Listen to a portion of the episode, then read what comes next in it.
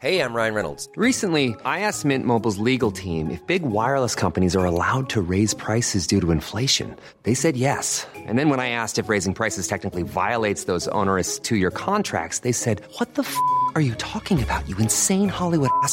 So to recap, we're cutting the price of Mint Unlimited from $30 a month to just $15 a month. Give it a try at mintmobile.com slash switch. $45 upfront for three months plus taxes and fees. Promo for new customers for limited time. Unlimited more than 40 gigabytes per month. Slows. Full terms at mintmobile.com.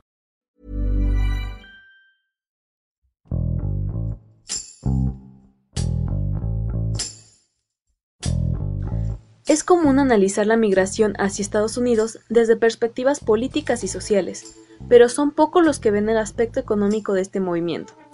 Alan Rivera, periodista, filósofo y político originario de Perú, comenta junto con Hiroshi Takahashi e Israel López sobre su libro Ilegales, Verdades y Mentiras en un país de inmigrantes, donde demuestra que la economía es la que gobierna la migración. Con Hiroshi Takahashi, esto es Profundo.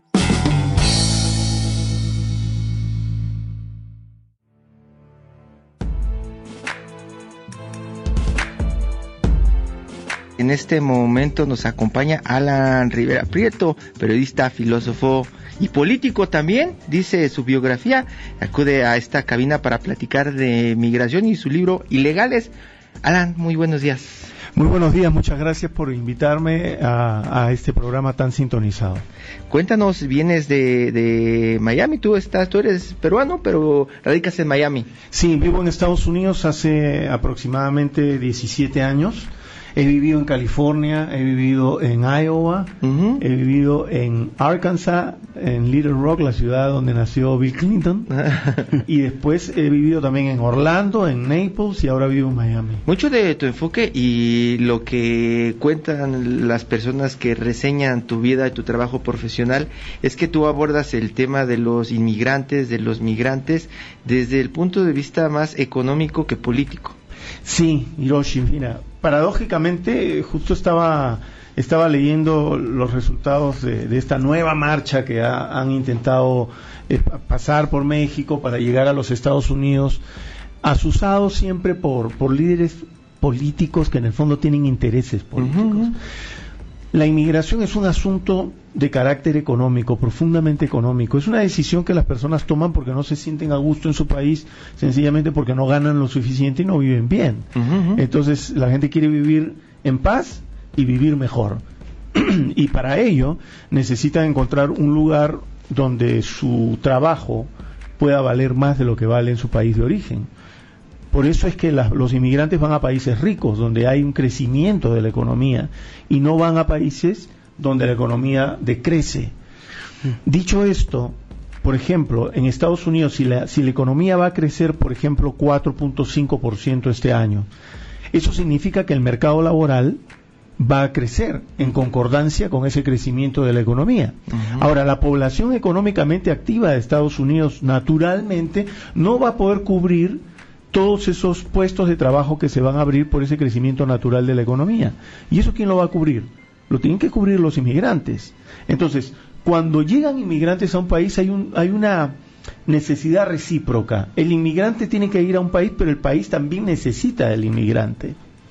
Y lo recibe porque su economía ha crecido y necesita absorber una mano de obra o un trabajador intelectual, trabajadores manuales o intelectuales.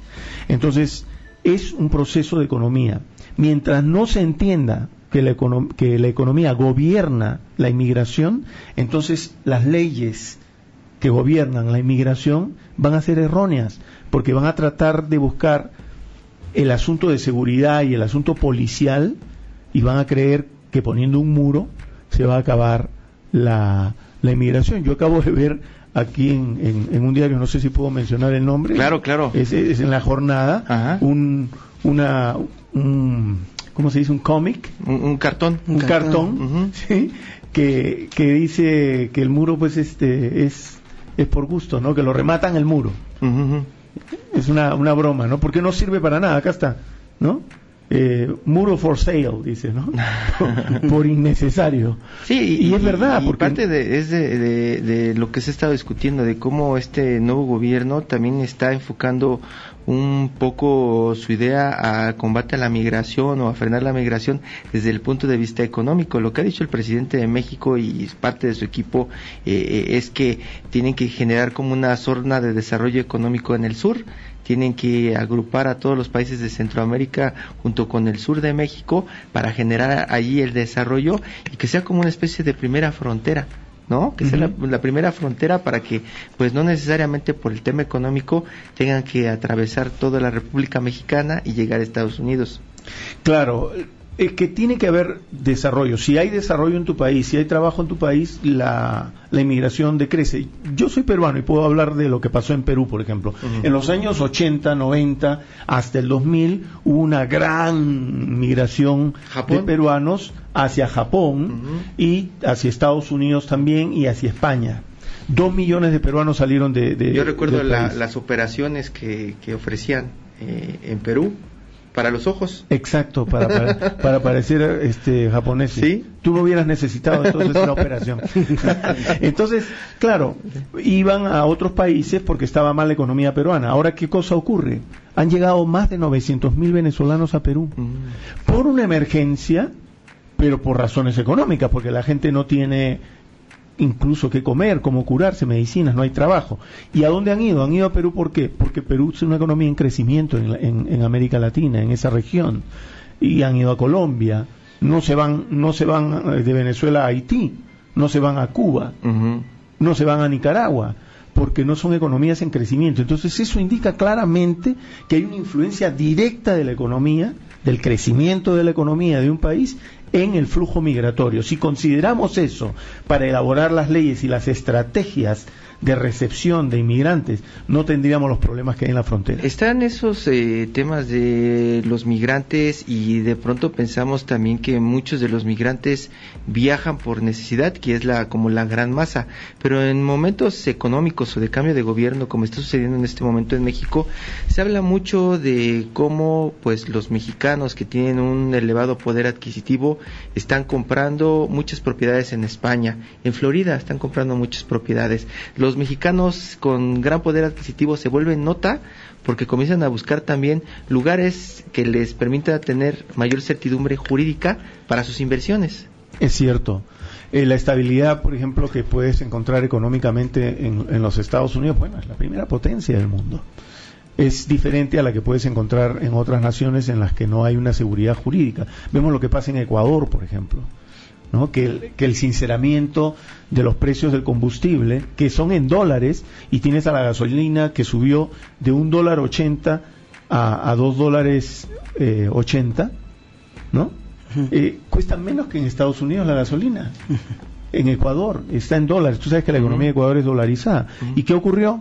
Salieron cientos eh, decenas de miles de, ecuatorianos los sacaron a las calles para irse en contra del, gobierno de, Lenín Moreno.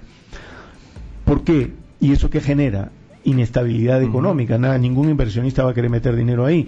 En Perú menos todavía porque hay una inestabilidad jurídica también, acaban de cerrar el Congreso y hay un debate con el Tribunal Constitucional porque el señor Vizcarra se le ocurrió dar un golpe de Estado en la práctica y cerrar el Congreso inconstitucionalmente.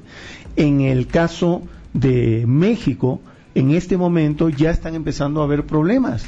Ha bajado el turismo, ha aumentado la, la ¿cómo se llama? la delincuencia. Acaban de emboscar a 13 policías en Michoacán. Entonces, si tú eres un inversionista, si tú tienes un millón de dólares, el inversionista, hay inversionistas que tienen mucho, muchos decenas de millones y hay los que tienen no mucho pero todo es en escala. Dicen que nada hay más cobarde que un millón de dólares.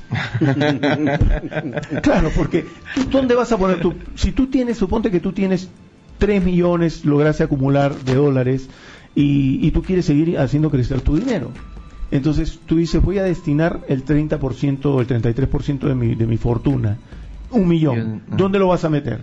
¿Lo vas a meter ahorita aquí en México? Seguramente en Ecuador tampoco. ni en Perú, pero probablemente lo puedes meter en, en, este, en Estados Unidos. ¿Estás viendo un repunte de esa migración también en este momento en Estados Unidos, tú que sigues muy de cerca este tema de migración? La inmigración no se detiene, no se puede detener. Lo que hacen con las, las acciones policiales, con hacer crecer el muro y esto, es generar que el mercado negro crezca. Esto es igualito, se comporta de la misma manera que cualquier otro mercado. El mercado laboral genera, puede generar un mercado negro cuando no hay las condiciones de mercado para que legalmente los, los, los, inmigrantes puedan llegar a ocupar los puestos que se necesitan dentro del mercado laboral. Te voy a poner un ejemplo. Si nosotros prohibimos en este momento eh, tomar café aquí en Ciudad de México, pues todos los, cafeteros nos vamos a, volver locos. A volver locos, necesitamos un poco de, cafeína, ¿no? Entonces, ¿qué va a pasar? Se va a generar un mercado negro del café. Y el café, en lugar de costar, por decirte, 10 pesos, lo van a empezar a vender a, a, 20, a 30, a 40, a 50 y la policía te va a agarrar si te encuentra comprando una bolsita de café y va a empezar la persecución policial sobre algo que debería gobernar el libre mercado en el mercado laboral es un mercado de servicios de trabajo, en el cual el trabajador se convierte en una oferta viviente de un servicio laboral, ya sea eh, en, el, ramo manual, como un obrero o, calificado o no calificado, como un campesino, como un agricultor, o como un trabajador intelectual, como nosotros los periodistas también. Entonces, eso lo, eso lo regula el mercado. Entonces, ¿qué, qué haces tú negándole la entrada a inmigrantes centroamericanos o mexicanos que tienen que llegar hasta Georgia a, cosechar eh, cebollas o tienen que ir a California a piscar fresas. Estás, está generando un problema en un mercado agrícola. Distorsiones. Distorsiones del mercado. Y cuando hay distorsiones del mercado, se generan inmediatamente mercados negros. En el caso de la inmigración, el mercado negro lo manejan los coyotes y inmediatamente caen los inmigrantes que tienen la necesidad y se quieren ir. Hola Alan, y desde esta perspectiva que tú planteas y de acuerdo a lo que dice Hiroshi, bueno, hay migración de esa que dice Trump que sí le gusta, que crees a lo que se refiere, que prefieren irse, que él prefiere gente que... Eh, Blancos de ojos azules. Muy, sí, pujante y demás, económicamente estable. Pero esta retención o este prohibir de, de, migrantes, ¿crees que ya está impactando a la, a la economía de Estados Unidos? Por supuesto, porque genera distorsiones Israel. Fíjate, en el, en el caso sobre todo del mercado agrícola, que es donde caen más nuestros inmigrantes, es en el que distorsionan más, porque hay cosechas que se pierden, porque no hay quien, quien saque esas cosechas. Y también en el mercado, por ejemplo, uno de los mercados más grandes de inmigrantes latinoamericanos, sobre todo muchos mexicanos, es el mercado de hotelería. Entonces todo lo que es servicios. ¿Y qué pasa? Que empieza a haber una carencia de, de, mercado en ese, de, trabajadores en ese mercado laboral.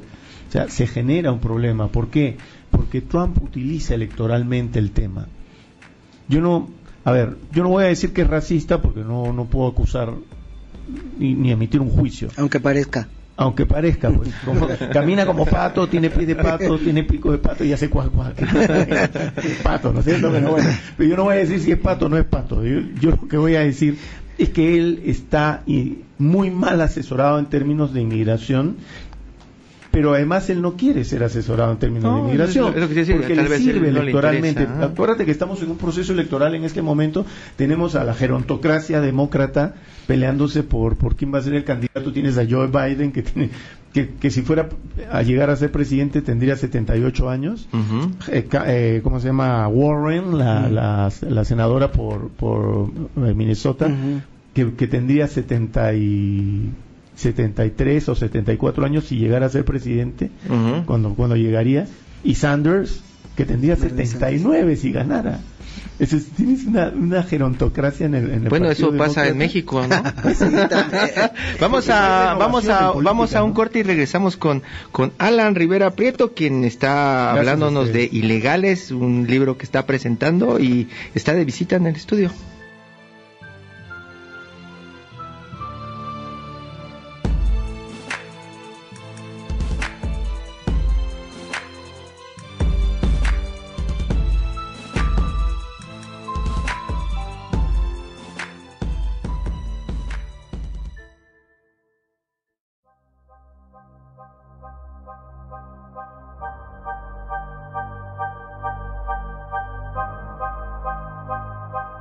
Seguimos platicando con Alan Rivera Prieto, quien está presentando Ilegales, Verdades y Mentiras en un país de inmigrantes. Alan, pues nos estabas platicando un poco del tema de la gerontocracia.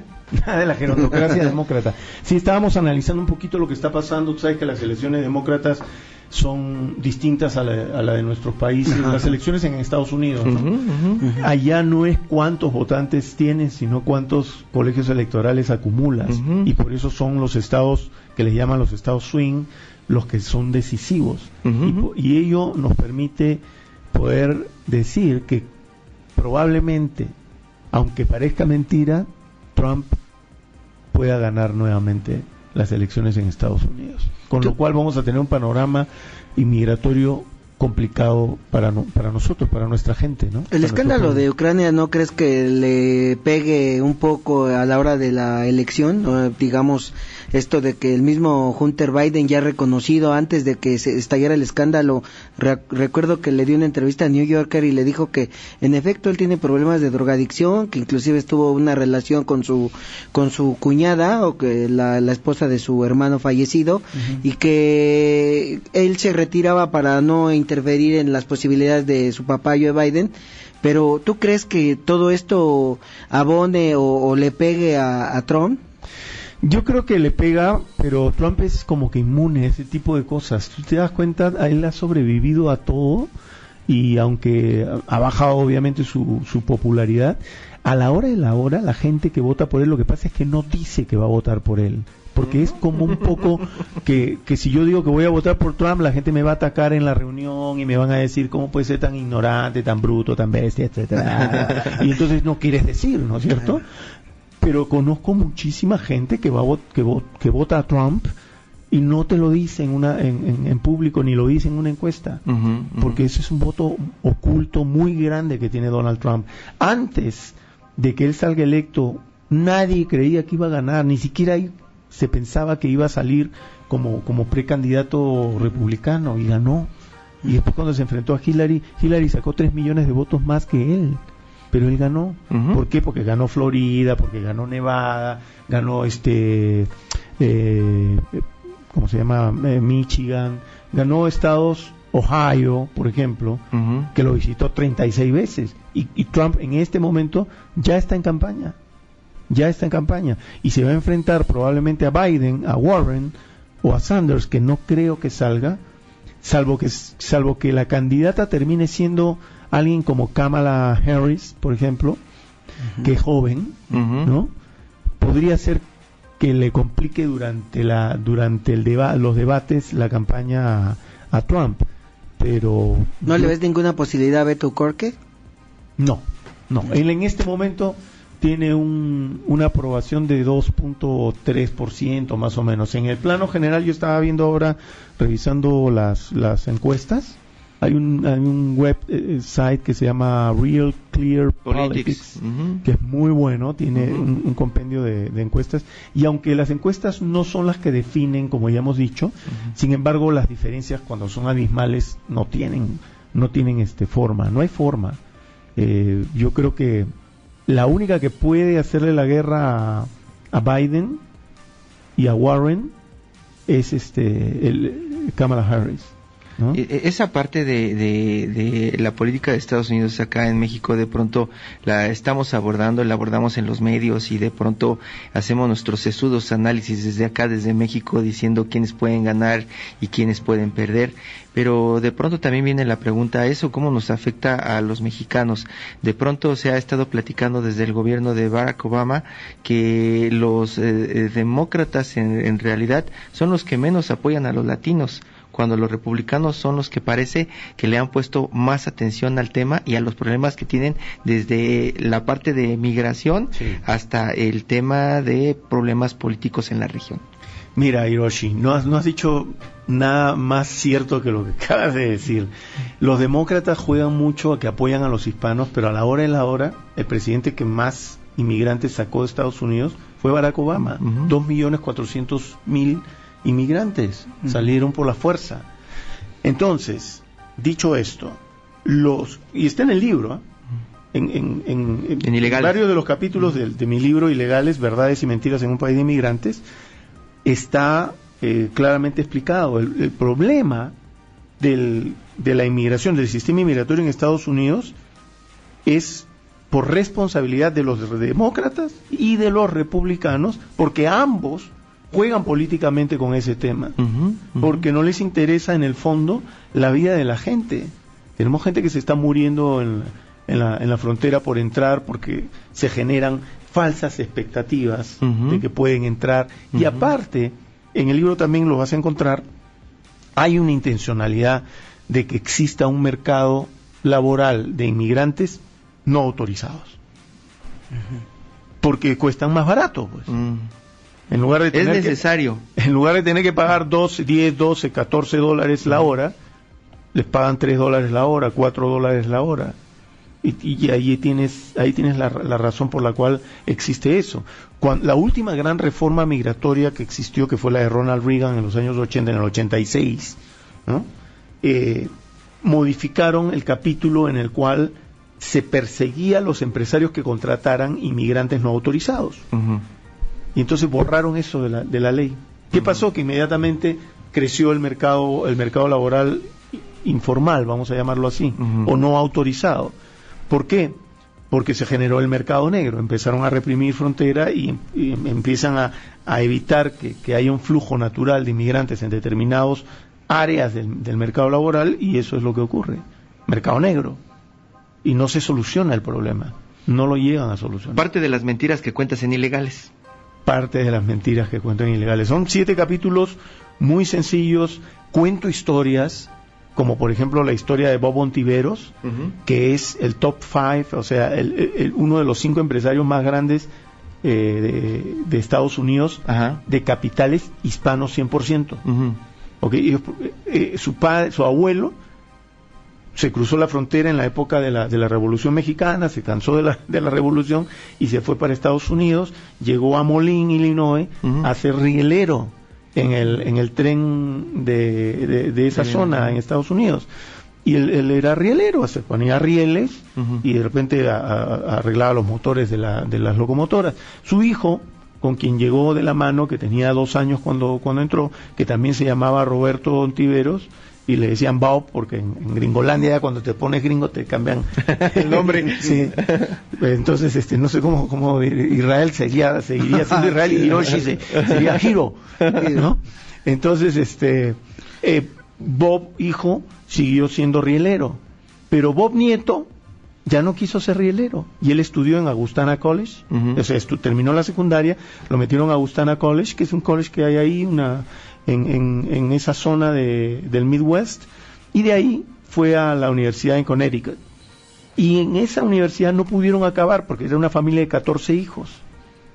Entonces lo tuvieron que regresar. Y Bob Ontiveros eh, regresó a trabajar en una empresa de empaques. Se aprendió toda la cosa, cómo era la historia, y puso su empresa de empaques. Y ahora produce el Grupo O, o sea, el Grupo Ontiveros, Ajá. producen 700 millones de dólares al año.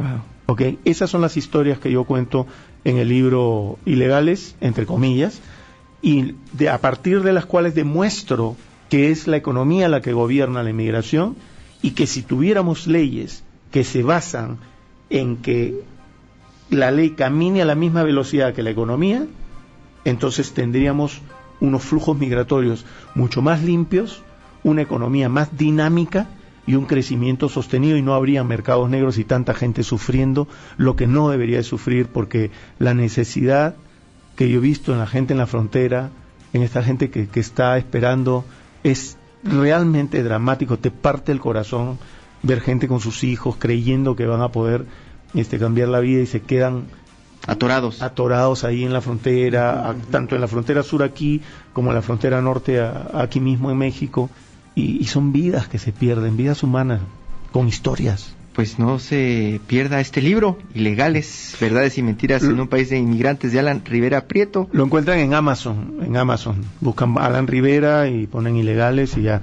O lo encuentran en la página web que se llama ilegaleslibro.com. ilegaleslibro.com. Búsquelo, muchas historias y, y pues ya seguiremos eh, eh, platicando con Alan en siguientes entregas porque pues también tiene preparados nuevos capítulos de estos trabajos que realiza como periodista allá en Estados Unidos y que tienen también mucho que ver pues con toda esta economía regional. Ya le estaremos dando detalles, no podemos revelar mucho, pero seguimos al pendiente, Alan. Muchísimas gracias por estar con nosotros esta mañana. Gracias a ti, Hiroshi, Israel, muchas gracias y gracias a, a todos los amigos que nos han estado escuchando. Les deseo lo mejor. Ustedes tienen un país precioso. Quiero tanto a México. Ustedes son tan buena gente y ese es su potencial como país. Son un país grande realmente. Dios los bendiga. Gracias.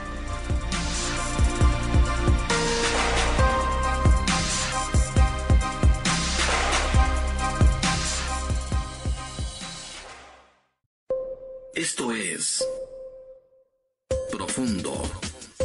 Un reporte a fondo de la Organización Editorial Mexicana.